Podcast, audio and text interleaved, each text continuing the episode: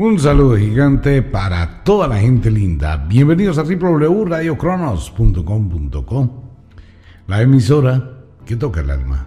Wicca, la escuela de la magia. Ofiuquestore.co, todo el universo de la magia atrapado en una gota. Bueno, tenemos otro día más, tenemos otra noche más, tenemos otro instante más en el eterno presente. Por eso, bienvenidos a la hora de las brujas. Un saludo gigante, generalicemos, un saludo para todo el mundo. No importa la hora en que escuche este programa, bienvenidos. Ok, sin tanto protocolo, vamos directamente con el tema. Amuletos y talismanes. Ocurre que hay, hay varias eh, connotaciones diferentes entre un amuleto y un talismán. Si bien tienen elementos muy parecidos en el mundo de la magia, el uno es complemento del otro. Ok, ¿qué puede ser un amuleto y qué puede ser un talismán? Todo objeto en el cual se haya colocado un determinado decreto, un determinado conjuro, y unos determinados símbolos. Aquí se abre una puerta bien interesante de lo que hemos hablado siempre en esos dos en las dos caras de la moneda. Un símbolo ¿qué tiene que ver con la magia? Una figura ¿qué tiene que ver con la magia? ¿Me sirve para algo? ¿O es simplemente un mamarracho? Una oración, un decreto, ¿sirve para algo? O simplemente es un comentario suelto. Bien, se abre un abanico de posibilidades que hay que mirar y hay que ventilar. Recordemos que estamos en la escuela de la magia. Vamos a ir paso por paso comprendiendo cómo actúa todo esto. Los seres humanos tenemos una capacidad de conciencia. Nuestra conciencia se adapta, aprende, identifica, recuerda y memoriza. Cuando usted va por la carretera, ve una cantidad de iconos o de símbolos. Estos símbolos pueden ser informativos, pueden ser preventivos o pueden ser obligatorios. Obligatorios como el stop, pare. Obligatorios como el paso a nivel. Obligatorios como el tránsito de aves, de animales en la carretera. Conduzca con precaución, no adelante.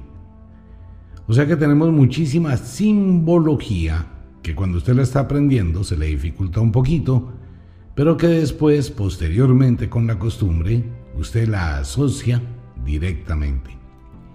Tanto es así que ni siquiera tiene que pensar. Usted va por la carretera, ve una determinada señal y automáticamente reacciona a esa señal. O sea que estamos hablando de la influencia de los íconos en la mente humana. Igual lo podemos ver hoy en día con los emoticones que aparecen en las redes sociales, que aunque es una figura, desencadena una cantidad de emociones, sensaciones, pensamientos, acciones, y hace de que usted entre en un estado emocional diferente. Si está hablando con una persona con la que tenía una costumbre, usted se siente atraído por esa persona, pero es tímido o tímida y le da miedo expresarlo, y de pronto esa persona le manda un corazoncito, automáticamente usted siente un cambio en sus emociones. De pronto usted le hace un comentario subidito de tono y esa persona le responde con una carita de mal genio. Eso le genera una emoción. Entonces tenemos que ver que nuestra mente trabaja mediante simbolismos que desencadenan un estado emocional, una alteración de conciencia, una información, algo que me indica algo. Hay muchísimos símbolos. Los números son una serie de símbolos. Las letras son una serie de símbolos. Todo el lenguaje escrito así sean los dibujos en una piedra de hace 100 millones de años, están dando una información y un contenido completo de una cantidad de elementos de una cultura. Así como tenemos una serie de símbolos los cuales entendemos como la lectura, los números, los símbolos que dan información, aquí hay un hospital prohibido, etc. Tenemos otra serie de símbolos muy complejos, como los símbolos matemáticos cuando se está mirando una ecuación, en física, en química, unas ecuaciones muy difíciles. Y de pronto uno mira eso y no entiende absolutamente nada. Asimismo tenemos otra serie de simbología, que es la simbología química. También muchísimas fórmulas. En todos esos niveles también tenemos la simbología mágica. ¿Qué es la simbología mágica? La representación del universo, la representación del cosmos, la representación de la naturaleza, en sus dos apartes, luz y obscuridad. Entonces hay unos simbolismos que desatan en la mente humana una vibración específica frente con la luz y otros una representación específica frente con la obscuridad.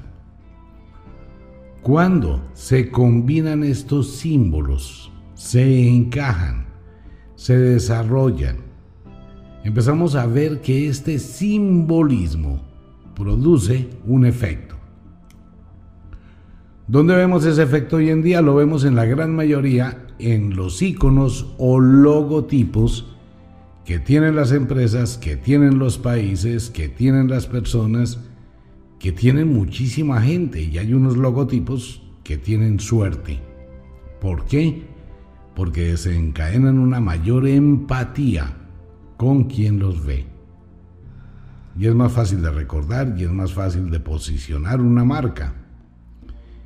Entonces empezamos a ver cómo el billete de dólar tiene una serie de símbolos. Mucha gente los llama el simbolismo Illuminati, el arte de dominar. Efectivamente el triángulo tiene una representación dentro del mundo mágico. El círculo tiene otra representación, el cuadrado. La geometría del universo, recordando que absolutamente todo cuanto existe se conforma matemáticamente y de forma geométrica. Entonces, todo eso está implícito dentro de la mente humana. Y hay unos símbolos que producen paz, como los mantras en la India.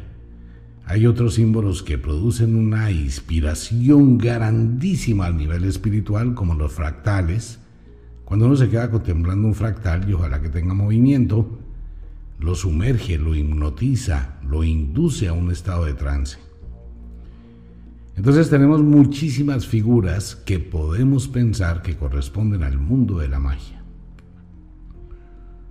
Un mago o una bruja, conocedores de este simbolismo, empiezan a organizar estos símbolos y estos símbolos van generando un poder van generando una atracción y van transmitiendo una información en quien los ve. Y esto no viene de ahora, viene de la antigüedad. Entonces vamos a tener que hay millones y millones de símbolos del mundo mágico que desencadenan diferentes estados emocionales, diferentes acciones, diferentes emociones y por ende diferentes vibraciones. Luego tenemos los objetos o los vehículos en los cuales se coloca este símbolo. Puede ser una piedra, puede ser madera, puede ser metal, puede ser vidrio, puede ser una fotografía, puede ser un papel, puede ser un pergamino, puede ser cualquier elemento donde se pueda dibujar, tallar, formar un determinado objeto. Tenemos los símbolos, tenemos el objeto. Estos objetos deben ser preparados, no solamente decir, venga, yo voy a hacer aquí un talismán en un taller de metalurgia, lo pulo, lo brillo, lo empaco bien bonito, le hago unos símbolos ahí todos raros y ya. No, aunque eso hoy abunda muchísimo. Todo talismán debe ser preparado en una fecha específica y para una fecha específica. Quien lo va a aportar debe tener un momento. en el tiempo para usarlo. Ese talismán cuya palabra y origen proviene de la cultura griega y se le conoce como el telesma. El telesma es un rito religioso, una iniciación en el mundo de la magia. Entonces tenemos que el talismán es la llave, como los pantáculos de Salomón y otros elementos mágicos de la antigüedad, son llaves, o las clavículas de Salomón, que es lo mismo, son las llaves que abren puertas de vibraciones de energía. Los encontramos por todo el mundo en pictogramas, en piedras, en rocas, en una cantidad de lugares. Pero básicamente provienen de la palabra telesma, griega, posteriormente del árabe. Telesma es de donde proviene talismán.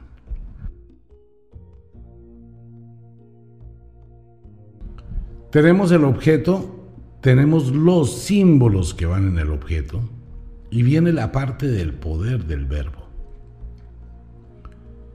El verbo, la capacidad que tenemos de hablar, de encantar, el encantare, que es la vibración de la voz. La voz no solamente lleva el contenido de un sonido que es escuchado por alguien. La voz transmite otro tipo de vibraciones. Un susurro transmite una vibración, un susurro erótico transmite una cantidad de emociones. Un susurro de una indirecta, de, un, de una condena, de una maldición, siendo el mismo susurro, tiene una vibración diferente en su energía. Y tanto el susurro erótico de amor como el susurro de una maldición, ya verás lo que te va a pasar. Te metiste con quien no debías. ¡Wow! Esta noche voy a hacer que sientas el placer que nunca has tenido. Es el mismo susurro, pero la intención le da una fuerza diferente al poder del verbo. Totalmente distinta. Ok, las diferentes variaciones que hay en la intención, pues hay un sinnúmero infinito de intenciones que son transmitidas a través del pensamiento, cuando es indirecto o es mental, cuando es verbal o se pronuncia de viva voz, o cuando es indirecto y se hace a nivel únicamente de la mente y el movimiento de los labios, casi un susurro. Toda oración tiene el mismo poder de transmitir una energía o una vibración a través del verbo. El verbo no es solamente la palabra, el verbo también son los gestos, los ademanes, los movimientos que se hacen, con los cuales se representan símbolos. Vamos a ir rápidamente. Esto es del libro El poder del mago, que todo el mundo debería aprender. Donde usted esté, si no está conduciendo un automóvil o está utilizando una maquinaria pesada, vamos a mirarlo rápidamente. Vamos a tomar nuestra mano derecha, por decir algo. Ok, si tomamos nuestra mano derecha y apuntamos hacia arriba, estoy apuntando hacia el cielo, con el dedo índice, hacia el cielo. O sea, al mundo espiritual. Y vamos a apuntar hacia abajo, hacia la tierra. Ok. Luego, ¿qué hacemos? Vamos a decir, como arriba es, abajo es. Estoy uniendo cielo y tierra. ¿De acuerdo? Ahora, si yo llevo mi mano hacia la derecha, donde estire mi brazo, estoy enviando mi mano hacia el futuro. Si coloco mi mano al frente, estoy hablando del presente. Si coloco mi mano apuntando hacia mi izquierda, estoy hablando del pasado. Entonces puedo decir desde el pasado, pasado, presente y futuro. Pero puedo ir hacia el pasado, presente o futuro del espíritu o del cielo si subo mi mano hacia arriba. O puedo ir del pasado, presente y futuro si llevo mi mano hacia abajo, hacia la tierra, hacia lo terrenal, hacia lo material. Y así sucesivamente, hay más de 5.000 y tal vez muchísimo más movimientos que se utilizan en la magia para producir un encantamiento, un hechizo, producir un decreto o darle poder a algo o exorcizar algo. Tiene su lógica, claro, tiene su lógica y de hecho actúa en nuestra vida cotidianamente. Si usted va a llegar a la cita con su novia, con su novio, y de pronto ella o él desde lejos le pone la mano así, como si fuera una barrera, usted automáticamente, ¿qué hace? Para. Ella le está diciendo, pare, quédese quieto, no se mueva. Solamente ese gesto, ¿no? Que es otro movimiento de la magia. Y si la persona le hace con los deditos, venga, pues usted va, como un perrito fiel. Bueno, es un decir. O si le hace con el dedo, venga, que es un gesto erótico, simbólico, de placer. Todo eso genera una información, no solamente verbal, sino los movimientos. Dentro del mundo de los movimientos existen los mudras.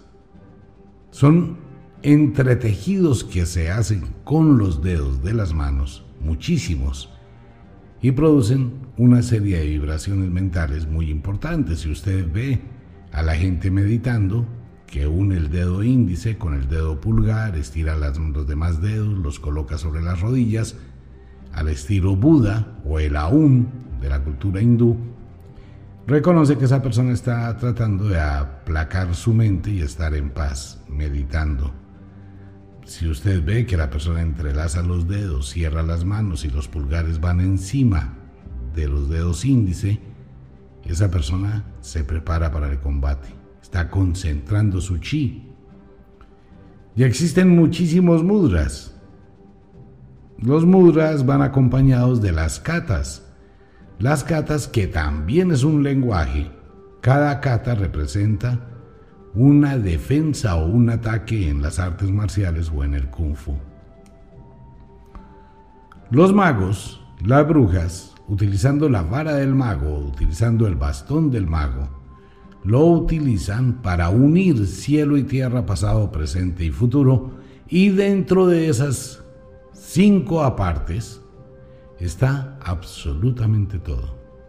Y se puede actuar. Puedo traer un fantasma del pasado o aquel que ya se muerto, desencarnado. Te pido que de la tumba vuelvas a ascender. Entonces estoy llevando el bastón hacia la tierra del pasado porque está sepultado, ¿no? Y lo traigo al presente hacia el cielo.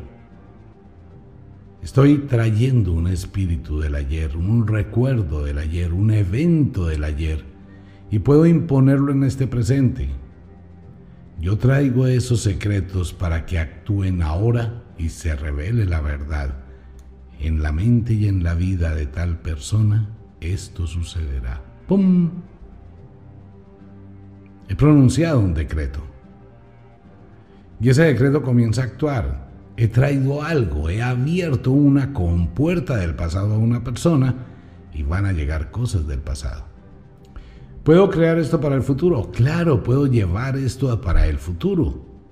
Al final del año, cuando el sol se levante en el solsticio del invierno, en esa época se revelará el pasado que has dejado guardado y que creías que era secreto.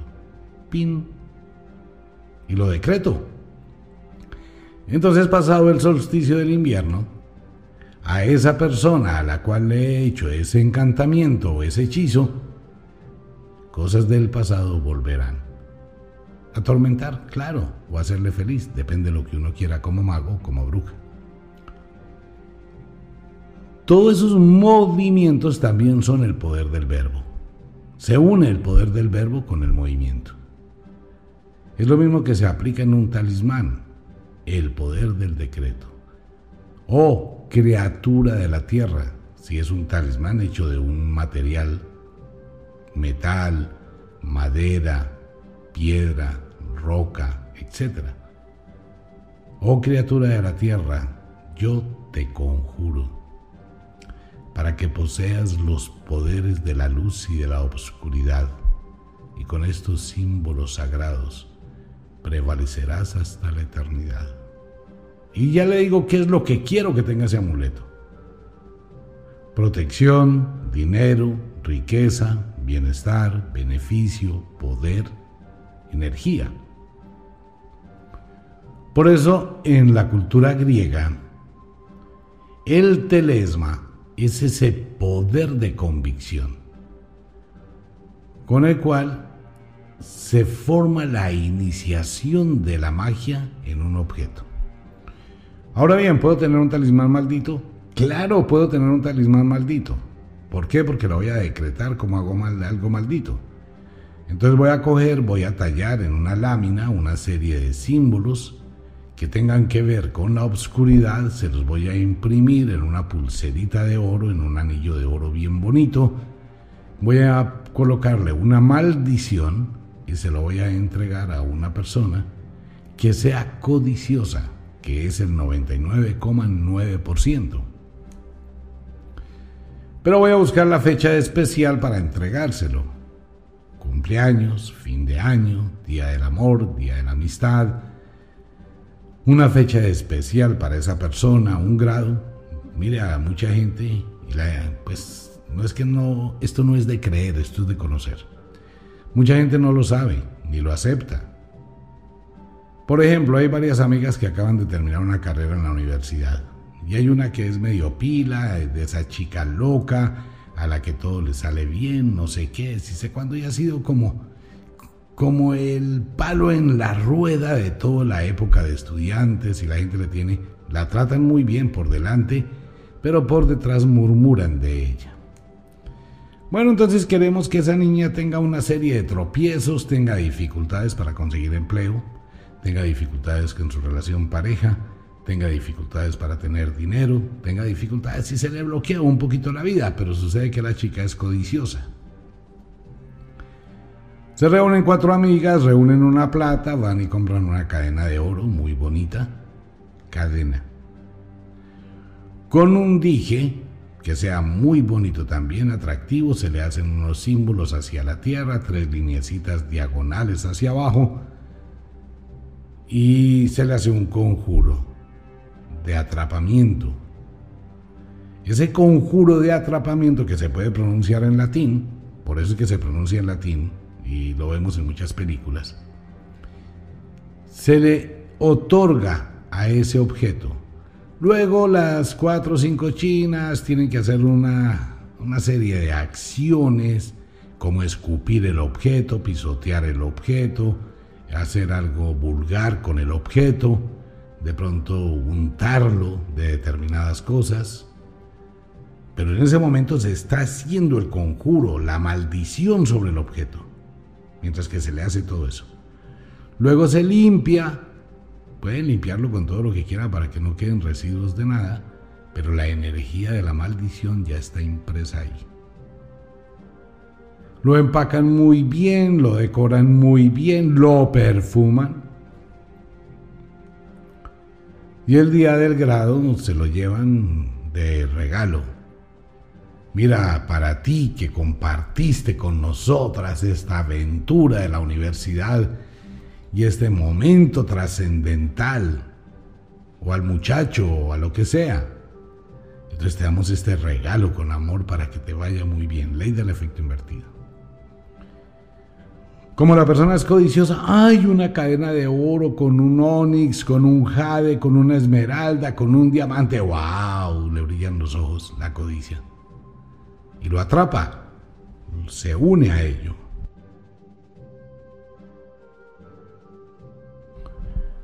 Luego se lo pone y empieza a tomarse selfies. Miren lo que me regalaron, miren. Más se aferra al objeto y lo está plasmando en fotografías, que es lo peor. De tal manera que se puede quitar el objeto más tarde, guardarlo en su mesa de noche, perderlo, que se lo roben, pero siguen las fotografías con el objeto, ¿no? Perdura en el tiempo. Pero la niña no va a salir de esa cadena de oro valiosa, un millón y medio, dos millones, tres, cinco millones.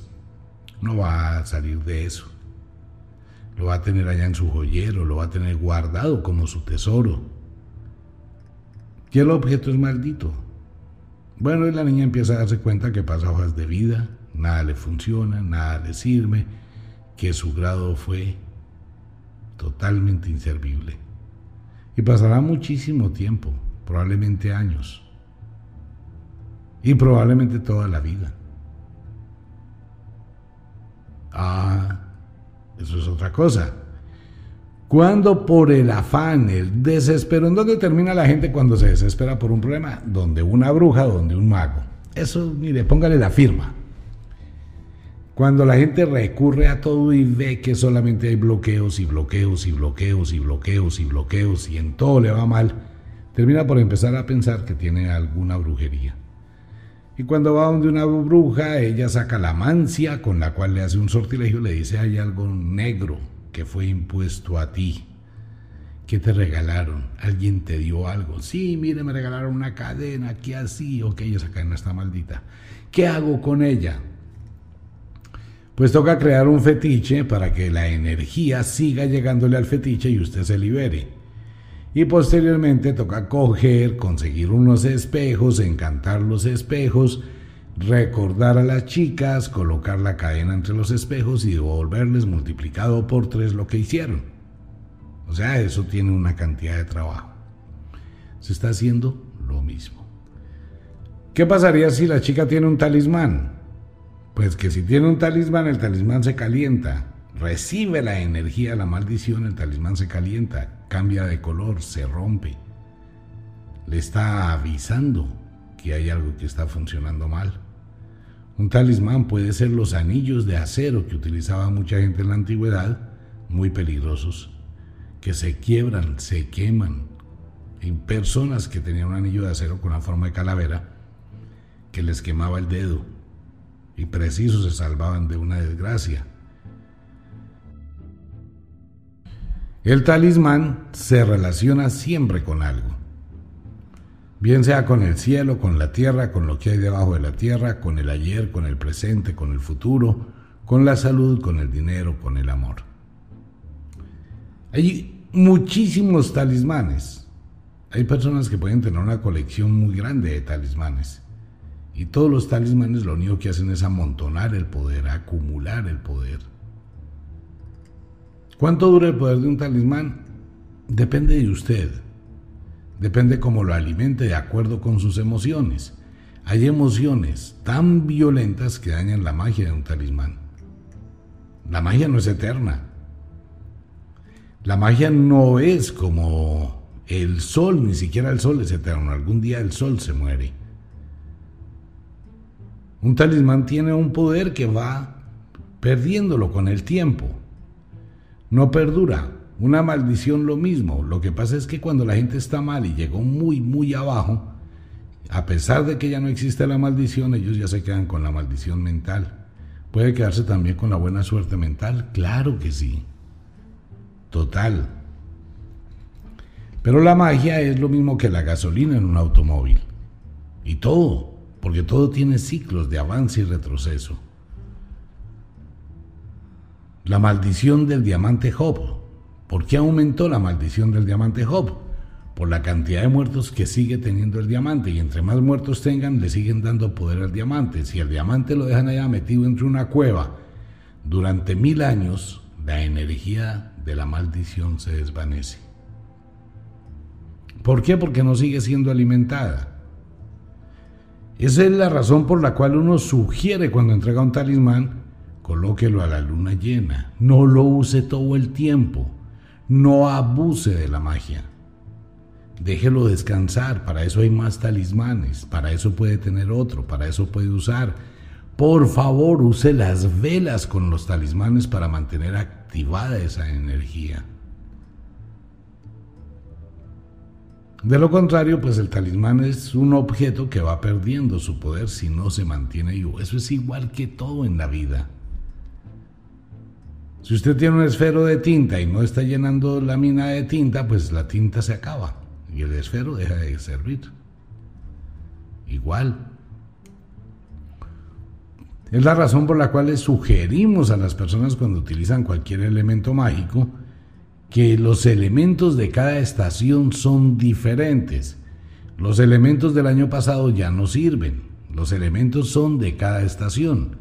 Si usted un talismán lo mantiene alimentándolo al influjo de la luz de la luna, le da poder con su energía, lo limpia con las gotas de magia, con los aceites de humectarlo, hace los procesos, el talismán va continuando su activación. Si usted lo cogió, lo dejó a un lado o un día está de mal genio, tiene el talismán puesto, que es un talismán de protegerse, para ayudarlo, y cometió usted el error de vociferar cosas, maldecir la vida, alterarse, porque algo no le resultó. No le resultó eso porque el talismán hizo que no le resultara. Si le hubiera resultado eso, usted tendría un problema gravísimo. Si usted se hubiese ido a ese viaje ese viernes, hubiese quedado embarazada, hubiese embarazado a alguien, se hubiese metido en un lío, hubiese terminado muy mal, el talismán evitó que usted se fuera. Pero usted quería ir por encima de todo, entró en conflicto con la energía del talismán y automáticamente rompió esa conexión. Entonces siempre es bueno tener cuidado cuando yo use un elemento mágico, cómo está mi alma, mis intenciones. Ok, si voy a hacer una operación mágica negativa, destructiva, pues utilizo un talismán que me dé el poder de energía destructiva y se alimente con energía destructiva. Así funciona la magia. Si le doy un talismán de energía destructiva a una persona que no lo sea, pues es una maldición y le estoy dañando la vida. Depende de las intenciones. Entonces, el talismán tiene símbolos mágicos, tiene fechas mágicas y tiene el poder del verbo. ¿Ok? Listo. Los amuletos, como su nombre lo indica, es una muletilla, algo en lo que me apoyo. El talismán es una protección, el amuleto tiene que ver con la suerte, con las moiras. De hecho, los cíclopes en el mundo griego, los tres cíclopes, fabricaban las armas de Zeus y fueron los que fabricaron el amuleto de las moiras y de la muerte. Los amuletos del poder, de la fuerza. Un amuleto es lo que apoya, es lo que le da poder, lo que le da fuerza. El talismán protege de toda esa serie de energías y evita las tragedias y las desgracias. El amuleto es la fuerza que le da poder. Sucede que Arges, de donde nace el signo del zodiaco de Arges, Arges significa el resplandor. Brontes es el trueno. Estéropes es el relámpago.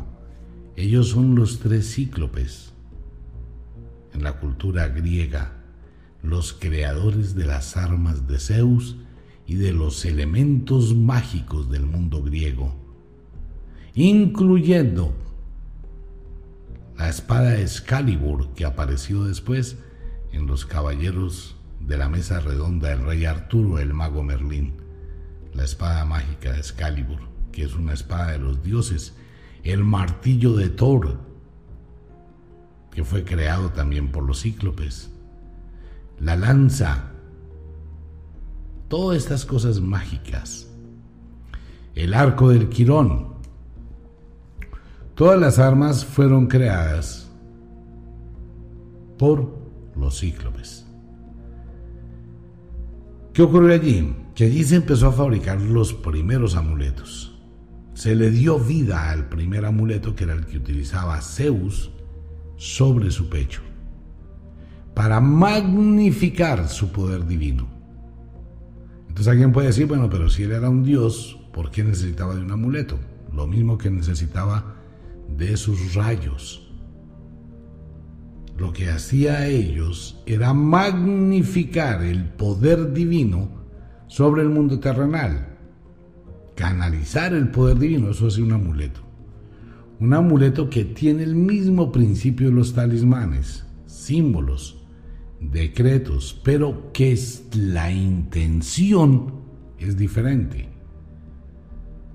Un talismán protege, por ejemplo, el talismán de la muerte. El talismán de la muerte es el que nos ayuda a vivir. La muerte es la que tiene en su balanza la vida y la muerte. La hermana de la muerte, que es una de las moiras que utiliza las tijeras malditas, es la que corta los destinos y la muerte es la que libera las almas. Entonces ahí está el amuleto, talismán de la muerte. ¿De qué me protege? De la muerte, de las energías negativas, de lo destructivo, para que uno viva. Es el poder de la vida, porque es la muerte la que permite que algo desencarne y que un alma vuelva a encarnar. La muerte juega con sus hermanas las moiras. Ellas pelean mucho, son de temperamento muy fuerte, las cuatro. Pero la muerte se mantiene aislada igual que el lado mágico. Las tres moiras se mantienen unidas, por eso pelean tanto. El talismán produce un efecto de protección de energía, avisa, habla, protege, se sacrifica, mientras el amuleto amplifica, proyecta, atrae la buena suerte, la buena vibración. Es el ser humano el que equivoca las señales por no conocer de magia. Uno debe aprender que cuando una situación utilizando un objeto, un elemento mágico, no se da, no funciona, simplemente es porque no le conviene para su bienestar y va a terminar en un lío. En días pasados, X persona que escribe por Facebook, ustedes saben, no soy amigo de los testimonios. Y esta persona le ofrecieron un lote muy barato, a un muy buen precio y en un muy buen sitio.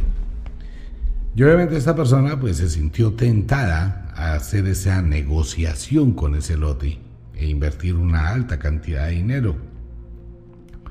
Teniendo el dinero se unen todas las cosas, no la tentación. Esta persona va, mira, analiza, se siente bien, piensa en construir algo muy importante, le llama mucho la atención. Cuenta que estando en una cafetería hablando con la persona que le va a vender el lote, la obsidiana empezó a calentarse y empezó a sentirse incómodo. Empezó a sentirse mal, empezó a sentir fastidio, empezó a sentir que algo no encajaba y hay una cantidad de sensaciones extrañas. Quedó que en una semana empezaba a hacer los documentos, iba a hacer un abono de dinero, etc. Y bueno, empezó. Empezó a inquietarse, empezó a estar mal, mal, mal, una sensación muy extraña. Dejó la obsidiana en la mesa de noche, sin embargo siguió sintiendo la incomodidad.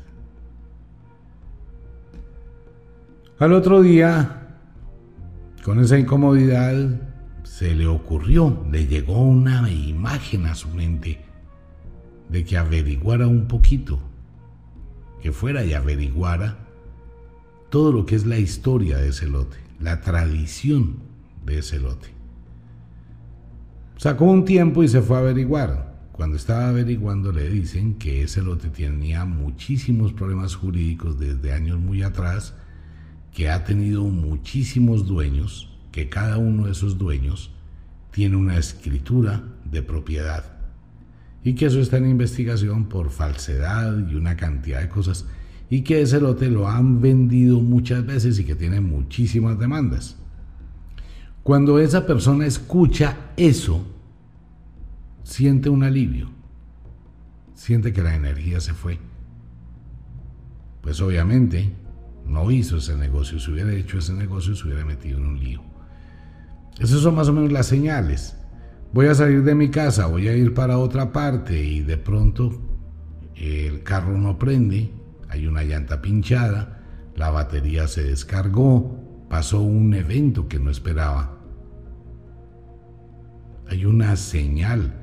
En lugar de decir toda esa cantidad de vulgaridades, pegarle a la cabrilla del carro, darle patadas a la llanta, maldecir, gritar, vociferar, rasgarse las vestiduras y cuacuaga todo el mundo. Me encanta la telepatía.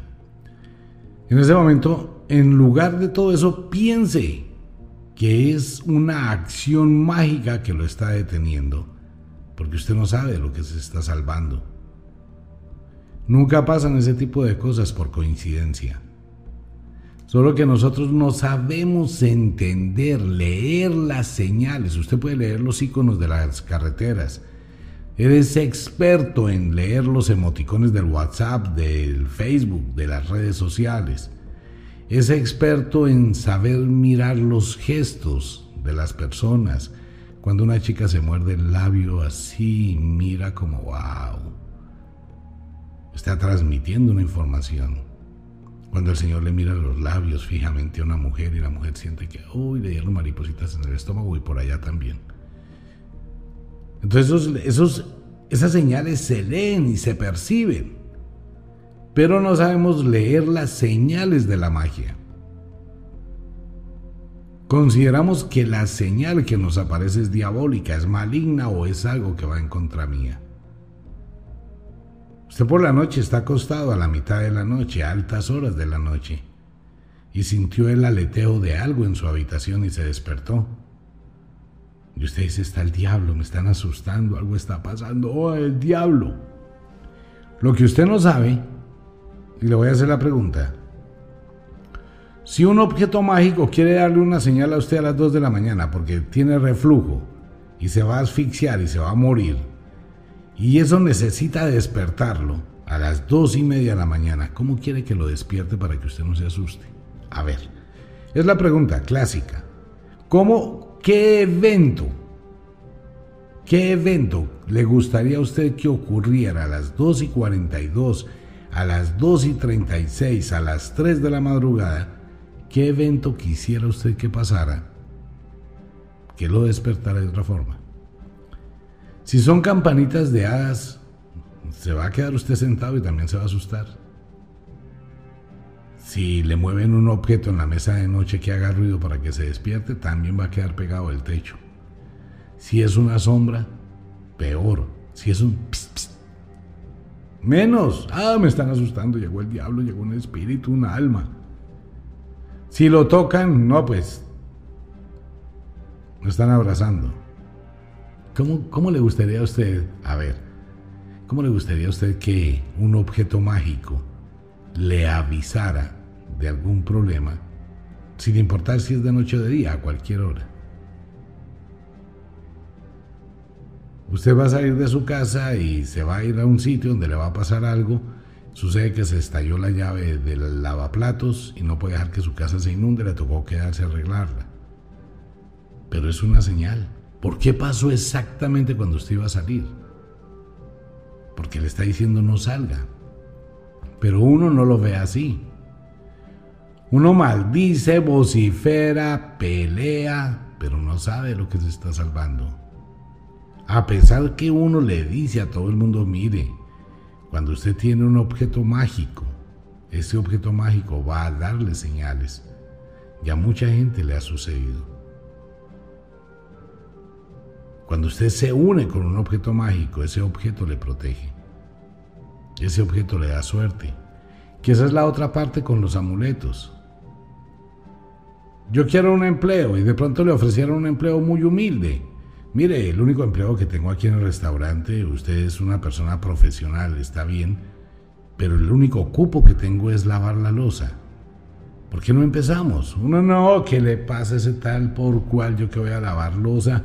ni que se le ocurra, no, no, no, no, no, ¿qué tal? Yo estudié, me quemé las pestañas, que me voy a dañar las manos lavando losa.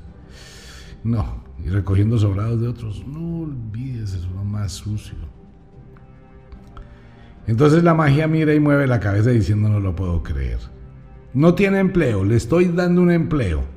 Lo que él o ella no sabe es que si entra a trabajar lavando losa, con el conocimiento que tiene va a conocer a alguien de los socios que más adelante va a llevarlo y va a ser gerente general de muchos restaurantes. Eh, le estoy abriendo la puerta para que entre, no friegue. Entonces le pongo una alfombra roja con banda de guerra, con florecitas, con pétalos. A ver si así acepta un puesto o le consigo de una vez un puesto de gerente. Le estoy entregando, dice la magia, eh, la llave. Y bueno, cuando se da cuenta esa persona al cabo de ocho meses, se da cuenta que esa era la oportunidad. Pues si está pidiendo algo y se lo están dando, ¿por qué renuncia a lo que le dan? Usted no sabe qué va a salir de ese empleo humilde. Usted no sabe a dónde va a llegar. Hace muchos años contaba la historia de una chica en Bogotá. Ella empezó a trabajar en un hotel eh, de mucama, arreglando las habitaciones. Bueno, y arreglando un día una habitación de un huésped que ya se iba del hotel, vio una argolla en una esquina de la cama cuando estaba cambiando la sábana y dijo, no, no, yo no me voy a quedar con esto. La argolla estaba ahí, brilló. Plin. La cogió, muy hermosa. Pudo pensar, bueno, esto me van a dar por ahí 300 mil pesos, tengo para el fin de semana. Pero no lo hizo. Ella salió corriendo, llegó al ascensor, bajó en el ascensor, llegó allá el señor ya había pagado y se estaba subiendo a un carro cuando ella lo llama. Señor, señor, señor. Y el señor se detiene. Disculpe, esto se le cayó a usted y estaba a punto de perderlo. El señor la miró, la abrazó, esto era un obsequio que ha estado en toda mi familia, era mi tatarabuela. No sé cómo se me pudo caer, soy muy cuidadoso con ello. Muchas gracias niña, su honestidad, no sé qué, y el tipo pues tuvo una colaboración con ella. Sin embargo, se produjo esa mirada extraña, ese algo que une dos destinos, pero que los funde de una sola vez, esa magia que pega las dos cosas. Entonces el Señor se sintió encantado con ella, empezó a hablar con ella, viajó, eh, se siguieron escribiendo, se siguieron viendo, vino y bueno, hoy viven felices como pareja. ¿Qué los unió? Una argolla y una decisión. Nosotros no vemos eso. Usted encuentra una billetera en la calle y es la vida la que lo está uniendo a otra cosa y lo que usted dice, uy, aquí hay un milloncito de pesos, no, no, yo me saco el millón de pesos y tiro la billetera. Mm, mala cosa, usted no sabe lo que perdió. En unas no sabe lo que se salva y en otras no sabe lo que se pierde. Por eso si usted utiliza un objeto mágico, aprenda a identificar las señales. El talismán, el amuleto, le da muchísimo poder pero debe conocer, debe saber, debe intuir ese lenguaje de la magia. Ahora bien, muchas personas me dicen que si todas las cosas son señales, en mayor o menor grado sí. Pero hay cosas que son muy comunes, que entró una mosca a volar eh, a las 2 de la tarde en la sala de la casa y da vueltas en un solo sitio. ¿Qué señal es esa? La señal es que la mosca tenía muchísimo calor afuera, encontró una térmica de clima agradable en ese sector de su casa y está ahí, calmando el calor. No es una señal de mala suerte. Encontré cinco moscas pegadas en una ventana. Eso ya es para pensar. Encontré moscas bobas. Son las moscas de cementerio. Entraron a la casa y están todas pegadas en un sitio específico, en una parte alta. Mmm, eso ya es una señal para pensar. Encontré una cucaracha, que usted está dejando la comida y sobrados de la comida en la casa, de noche, no lava la cocina. Es una señal de desaseo. Encontré muchas cucarachas, usted es más desaseado. Nada tiene que ver. Encontré gusanitos debajo de la cama. Mm, su casa tiene muy buena energía, por eso los insectos eclosionaron ahí porque confían en que sus crías van a sobrevivir. Hay que aprender a leer las señales.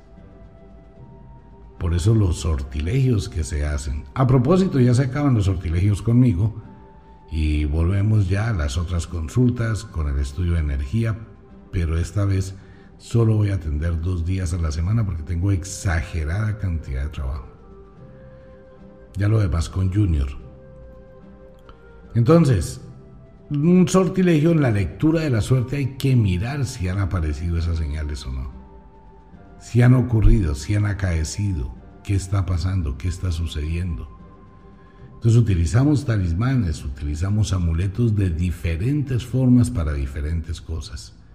Puedo tener un amuleto, sí, pero ese amuleto le va a funcionar para la intención en la cual fue hecho. Entonces puedo tener 100 amuletos, puede tener todos los amuletos y todos los talismanes que quiera.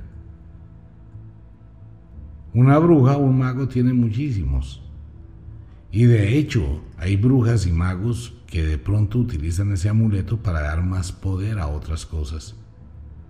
Pero eso es paso a paso, en el conocimiento de la magia.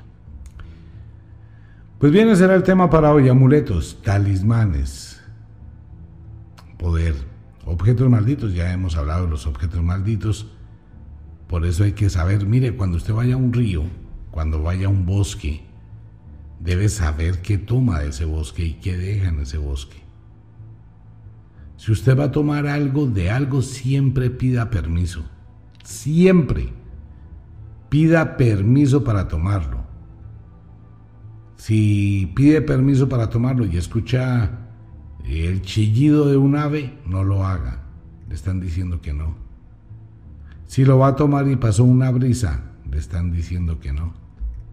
Si lo está tomando y de pronto hay un reflejo de luz en el agua, le están diciendo que sí. La gran mayoría de veces es mejor que no tome nada que vio una piedra muy bonita en el río y va a tomarla, pídale permiso al río y mire las respuestas que le dan. Las personas que se van al mar y traen un pocolón de conchitas, que son ya esqueletos, y se la llevan para la casa para decorar, eso es de muy mala suerte. Y si lo va a hacer, pídale permiso al mar, eso no es suyo.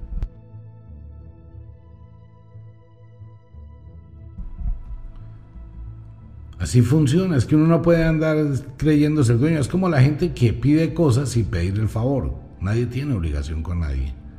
Oiga, me da un vaso con agua. Oiga, me resuelve un sueño. Oiga, tráigame eso. Oiga, alcánceme eso. Mandones, ¿no? Mandonas. Eso no funciona, eso cierra puertas en lugar de abrirlas. Oye, qué pena, ¿me puedes hacer un inmenso favor? Ah, eso es otra cosa. Estoy pidiendo algo con humildad. Tras de que estoy pidiendo algo para mí y lo pido a las patadas, pues ¿qué voy a recibir? Rechazo. lo mismo. Y con la naturaleza y la magia se debe conocer un poquito eso. Cuando trabajo con la magia siempre voy a pedir permiso, siempre voy a dar gracias. La naturaleza no conoce el lenguaje verbal pero reconoce mi intención, mi energía. Eso sí lo percibe. ¿Cómo lo puede comprobar? Bueno, compruébelo cuando haga el arroz, cuando ponga a cocinar arroz.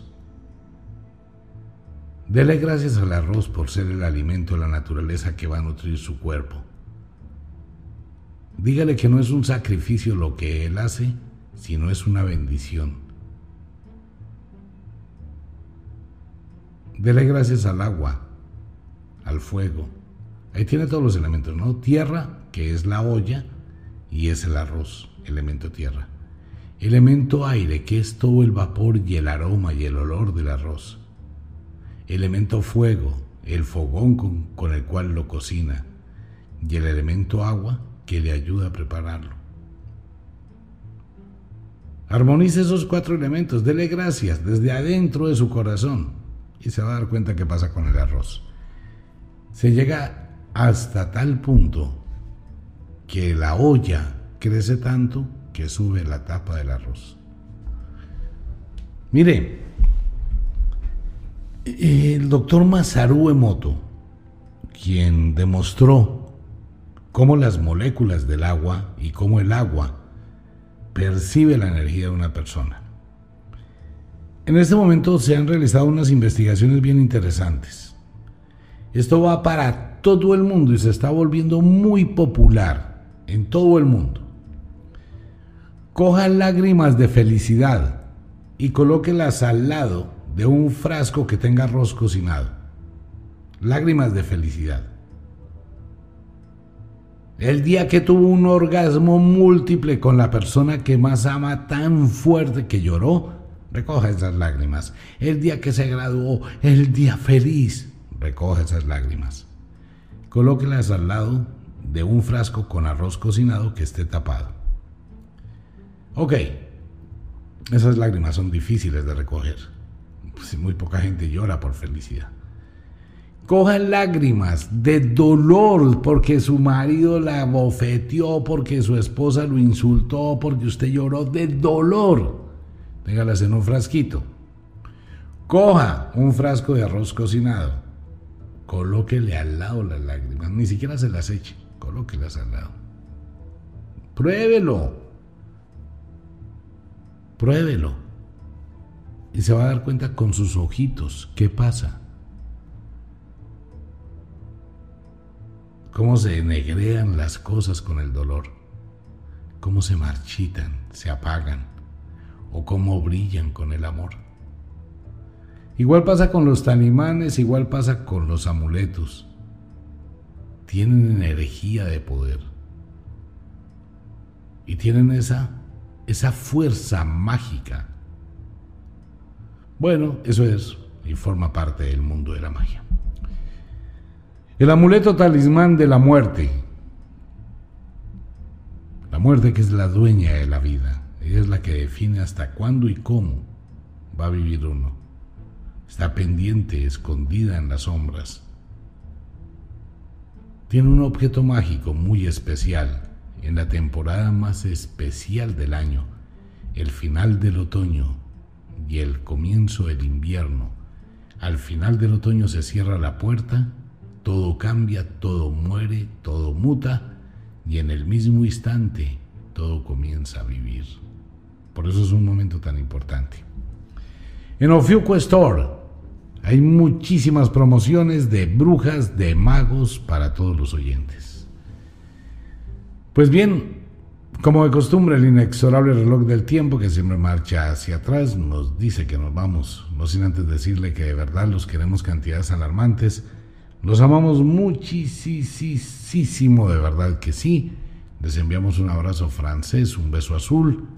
Si es de noche, a dormir, a descansar, a entrar al mundo de los sueños. Si es de día, póngale muchas ganas, póngale actitud, póngale una emoción de amor por este día más que tiene bajo el sol. Un abrazo para todo el mundo, nos vemos.